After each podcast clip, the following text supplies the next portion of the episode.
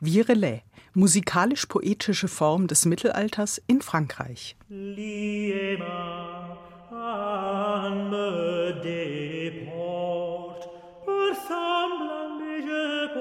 Das Virelais war ein echter Schlager seiner Zeit. Vom späten 13. bis Ende des 15. Jahrhunderts gehörte es in Frankreich zu den beliebtesten Liedformen überhaupt. Und allein von dem berühmten Ars Nova-Komponisten Guillaume de Machaut sind uns mehr als 30 dieser Reigenlieder erhalten. Mit seiner typischen Form, Refrain, dann eine Strophe bestehend aus zwei Stollen und Abgesang, darauf wieder der Refrain, eventuell gefolgt von zweiter und dritter Strophe, gehört das Virelais neben Rondeau und Ballade zu den drei festen Strophenformen des 14. und 15. Jahrhunderts.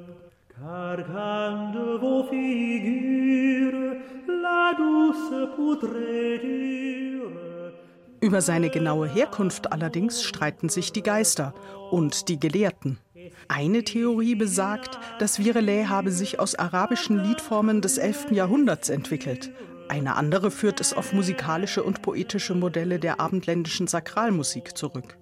Doch wie auch immer, der Name rührt eindeutig vom altfranzösischen Wort virer her, was drehen bedeutet. Das weist darauf hin, dass es sich beim Virelais von Anfang an um Tanzmusik handelte.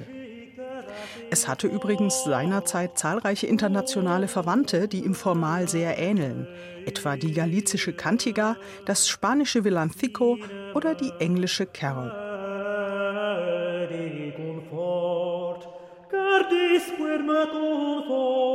Dass uns nun solche Tanzmusik tatsächlich schriftlich überliefert ist, bedeutet an sich schon eine kleine Revolution, denn bis um die Wende zum 14. Jahrhundert war es ein entschiedenes Privileg des Klerus gewesen, Musik in Schriftform festzuhalten. Doch aus der Zeit um das Jahr 1300 sind uns auch erste niedergeschriebene Virelais überliefert. Erst nur solche mit Gesang, aber bald darauf konnte sich endlich auch die reine Instrumentalmusik, die vorher als Teufelswerk gegolten hatte, zu einer anerkannten Kunstform entwickeln und so wurden schließlich auch rein instrumentale Virelais notiert. Schon etwa ab 1450 schrieb man im Gegenzug aber auch Virelais ohne Musik, Gedichte also, die der Virelais-Form folgten. Inhaltlich geht es im Virelais fast immer um die höfische Minne. In der zweiten Hälfte des 14. Jahrhunderts entwickelte sich daneben das sogenannte realistische Virelais, das die Liebe mit Bildern aus dem Bereich von Kampf, Jagd oder Natur beschreibt, manchmal eine ziemlich wilde Angelegenheit. Gerade die Ars Subtilior gefiel sich dabei auch im Einsatz extrem komplexer rhythmischer Modelle in der Musik, aber auch metrischer Formen im Text.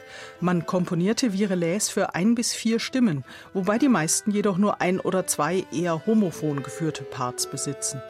Auch das spricht dafür, dass die Stücke tatsächlich als Tanzmusik eingesetzt wurden.